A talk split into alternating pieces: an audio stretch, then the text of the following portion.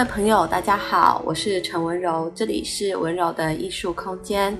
我是一位老师、策展人、艺术家，也是一位博士生，另外也是一位轻度的视觉障碍者。现在在这里是我们的第六集 Podcast 节目了。我们陆陆续续分享了很多和生命成长有关的故事，以及和艺术教育有关的故事，相信可以带给朋友不少的启发。如果朋友们有其他更多想听的故事，也都欢迎留言在下面给我们，我们可以及时的来回复大家。我们现在经营了一个粉丝专业，叫做雯柔陈 Art Studio，大家可以在网络上搜寻得到，里面有一些我们对于平常教学或者是呃名画赏析跟。绘本赏析的分享。另外，现在每周日的早上、上午跟下午，我们也为幼稚园跟国小的小朋友开设了课程。目前是采精致班的方式来教学的。每一个小朋友现在来了一两个月，都能够有很多的进步跟不同。比方说，小朋友每一次的构图跟每一次的想法，都是根据自己的设计，能够有所突破跟改变的。那我们会去做名画的赏析跟绘本的阅读，带着小朋友从画面里面去找到灵感，去看到别的作品里面的优点，再去从中学习。所以我们会是一种既保持着儿童的纯真跟想象力的特质，又能带着儿童一起成长的一种方式。大家如果有兴趣的话，也可以来参加我们的课程。上礼拜提到的是，我进入到小学之后，开始呃面临到要辨识字的问题，也就对于眼睛的视力有更高的要求。那这礼拜我想继续在这部分来谈，其实那个阶段的我对于自己是蛮好强的，呃，就是老师只要提了什么样的标准，其实我都很希望能够达到最高的那一个标准。所以我印象很深的是，我们在写注音符号的时候，练习到 i a r o 的 i，那时候 i 有一个笔画是不能连起来的，但是因为我呃视力不是很很好，所以我看不到我的笔有没有把那一撇连起来。那不小心连起来之后，老师就帮我圈起来，他就帮我盖了一个蜗牛的印章，呃，那个印章表示说就是要再努力，要再加油。那如果呃写作业能拿到一个好棒的印章，就可以积一个点数。如果拿到瓜牛的话，就没有点数。那那时候我就很在意，我很在意我没有拿到没有拿到好棒的章，所以我就记得印象很深。那时候我回家的时候，为了那个瓜牛的章，好难过，难过到在地上滚，在地上打滚，一边打滚一边哭，就是非常的爱面子跟非常的好强，就从小这个特质就。我现在自己想起来也觉得很奇怪。那这个特质让我在小学的时候，其实各科的成绩或者是作业吧，都蛮认真去完成的。而且，呃，为了集那个好棒的这样的点数，我也确实集了很多个，就是。集到好像有一两百个，只要集到一两百个章的话，就可以去跟校长拍照，拿到一个奖状。我记得我好像跟校长拍照了两次，那也是我小学的时候自己觉得呃很得意的一件事情。这是其中一个很好强的面向的我。那另外一个我是一个很一样很爱美，而且在美的世界里面能够呃有所陶冶，也可以。获得很大的快乐的那一个我，我觉得这两个我是呃很矛盾，但是同时都并存在我的身心里面的，在很幼小的时候就已经出现了。那那个很爱美的我呢，在小学进入到小学之后，其实是更被打开的，因为到了。国小之后，学校有很多的节庆活动，比方说像是圣诞节晚会，或者是像是毕业表演的节目等等的，或者是像母亲节、父亲节，我们都会有做卡片的活动。那我记得，呃，第一个很大的活动是在圣诞节晚会的时候，我们会做一个交换礼物的活动，那全班会一起办一个呃圣诞 party。那那时候，呃，我我们记得一起布置圣诞树的时候，圣诞树上老师帮我们准备很多漂亮的彩带，那些彩带就是五颜六色的，对于小朋友来讲，那种颜色是很吸引眼睛的。那看到那些彩带就很很兴奋、很开心的，呃，跑到前面去布置，跟着老师一起把圣诞树布置完之后，那我们还会画黑板。那老师就会征求说，有谁愿意来帮忙画黑板，把黑板画得漂漂亮亮的？因为等一下，呃，圣诞晚会就要开始了，我们要一起分享点心，一起交换礼物。那我记得我总是是那一个举手自愿去帮忙画黑板，把黑板呃画得很缤纷的人。那我现在在呃。照片里面也还找得到当年画的那个黑板的样子，就是我们写了很大的“圣诞快乐”，那用粉笔在周围把这个字呢框起来，又在旁边画了很多缤纷的图案，就是一个把画画跟空间的布置融合在一起的一种生活状态，也是很很快乐的。再来像是当时候呃学校会有一个布告栏，布告栏会把我们各个年级比较。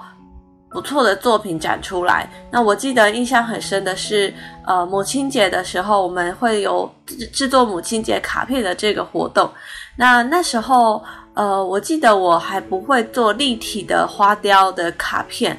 那但是在那个布告栏里面，我看到了很多高年级的同学，他们做的花是立体的，而且卡片是有镂空的形状的。所以呢，我我记得我跟我妈妈站在。布告栏前看，我就跟他说，我好想学那种做法。那后来回家之后，我妈妈她就研究了一下之后，她教我怎么做出那种镂空或者是立体的康乃馨的卡片。后来我也能做出来了。我自己做出来之后，呃，我也觉得很有成就感，很开心。现在呃家里就还留着这个卡片的样子，而且后来做卡片也是一个呃，每到节庆的时候，我都一定会。做的东西就是我们家里有很多的缎带、很多的色纸、卡纸，还有很多的贴纸，都是呃为了让我做卡片用的。还有很多的花边剪刀或者是打孔器，都是呃因为做卡片需要有很多的装饰品啊，或者是造型。这个跟画画还比较不一样，这个是呃会用到很多的搭配、很多的装饰感的东西元素在里面。那做出来之后，它还有一个更实际的功能。它跟画画只是挂在墙上欣赏，真的是不一样的。它可以直接去送给对方，可以把自己的心意表达出去。所以对于小朋友来讲，也是一个呃很很吸引他的事情。那我记得呃小时候我在写卡片的时候是呃很大方的。我不只会做卡片给我妈妈、爸爸，我也会做卡片给我自己的阿姨、姑姑，而且会直接在上面写说某某某，我很爱你们，我很谢谢你们。这是小时候呃对于他们很真挚的一种感谢的方式。那我觉得对于呃小朋友来讲，能能够教小朋友去透过卡片来表达心意，这这是一个呃很好的。人跟人之间交流的一种方法，也是能够教导孩子去分享他内心的感动跟喜悦的一个方法。即使到现在，呃，在教学里面来讲，都是一个呃能够鼓励孩子去把他的心意表达出来的一个很棒的方式。另外，也还有一个活动是我印象很深的，是在我们国小一年级要结束之前，有一个呃。毕业典礼，我们要为六年级的大哥哥大姐姐们准备一个节目。那每一个年级的呃每一个班都会出一个节目。我记得我们那个班是要跳一支舞，而且是呃由一群小女生跟小男生穿着呃小西装跟小礼服，带着小。皇冠拿着一根呃仙女棒，要去表演一支舞蹈。那我们练习了很久，而且呢，我对于那只呃老师用彩带跟用金色银色的星星做成的仙女棒印象是很深的。那对于我们穿的礼服跟头上戴着的那个小皇冠，我的印象也很深。只要这种呃稍微跟平常不一样、比较漂亮的东西能出现在我们的生活里，就会带给我很大的一种冲击跟印象。那我记得那时候我们彩排了很久，在整个夏天里面，只要中午呃休息的时间，我们就会去练那一支舞，或者是放学快放学的时候也会去练那一支舞。但是偏偏很不巧的，到了呃快要开始演出的前一阵子，我的肠粘连，上上集提过，我身体得过一场疾病，所以我的呃大肠开过刀，导致呢后来经常会肠粘连发生，肠粘连之后就会开始不断的发高烧，而在那一年那个夏天，我的肠粘连又发作了，就开始。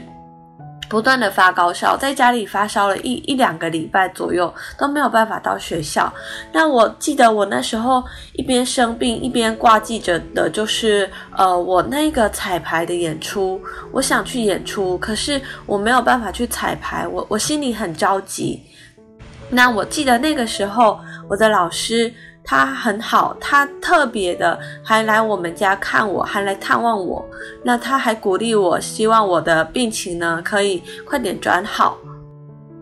那也在他的鼓励之下呢，确实，呃，我的高烧在一两个礼拜之后终于退烧了，而我也可以呃慢慢的恢复食欲，慢慢的又呃重新回到学校跟大家一起生活。而且最开心的是，我记得我赶上了最后几次的彩排，而且我也赶上了那一次能够登台，登到台上跟大家一起去参加毕业典礼的演出。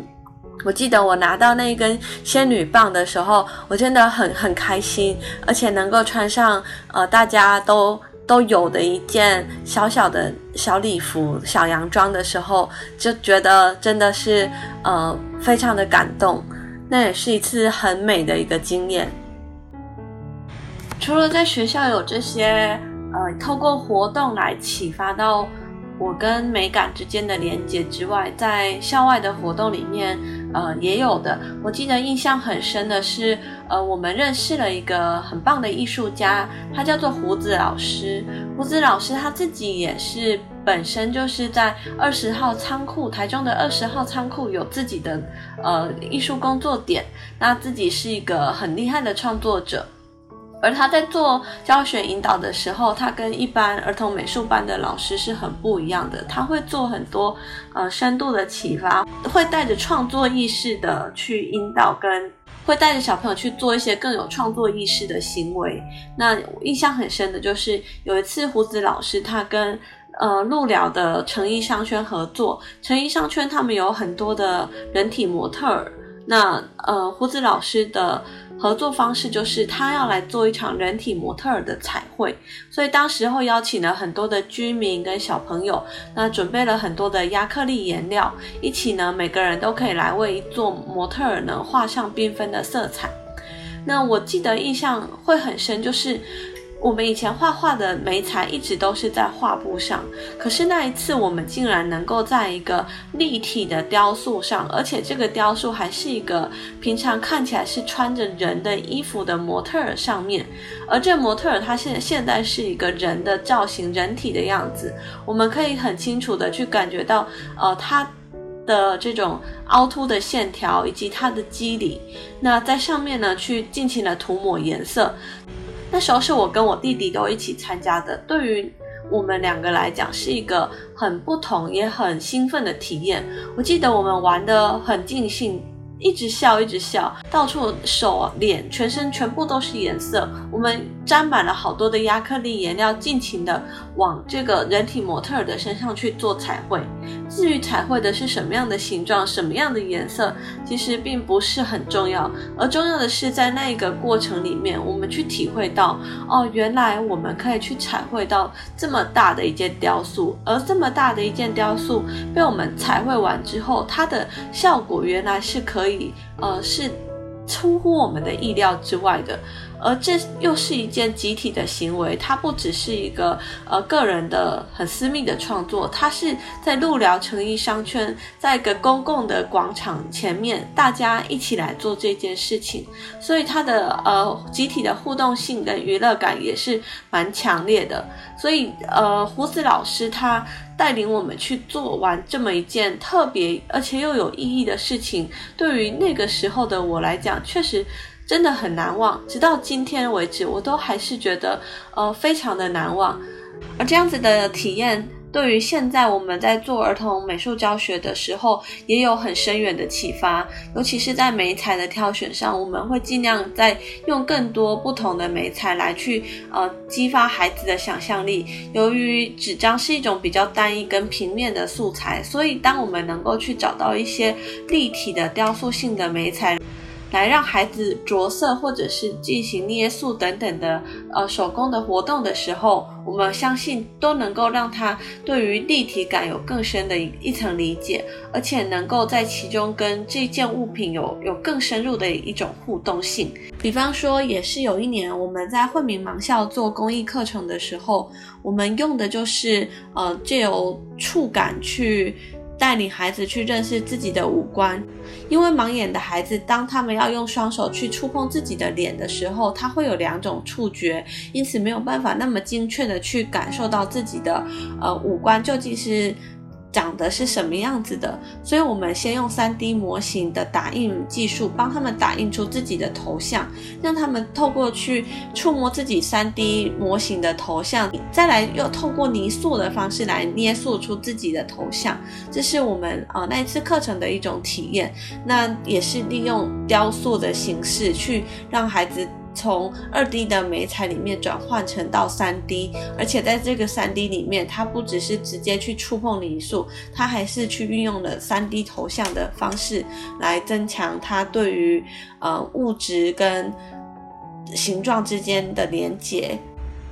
所以可以说，媒材的启发在艺术创作里，其实它也是扮演着一个蛮关键的角色的。它可以透过美彩来带给孩子很多新的灵感跟新的。呃，触感等等的新的感官知觉的体验，这也是呃我们这一集希望透过呃种种在小学发生的趣事跟美的连结，以及他到创作到教学的时候，能如何来跟孩子做启发，来做一个更深入的探讨。这是我们这一集想跟大家分享的故事。那期待下一集我们再来分享更多跟美跟艺术有关的故事喽。谢谢大家。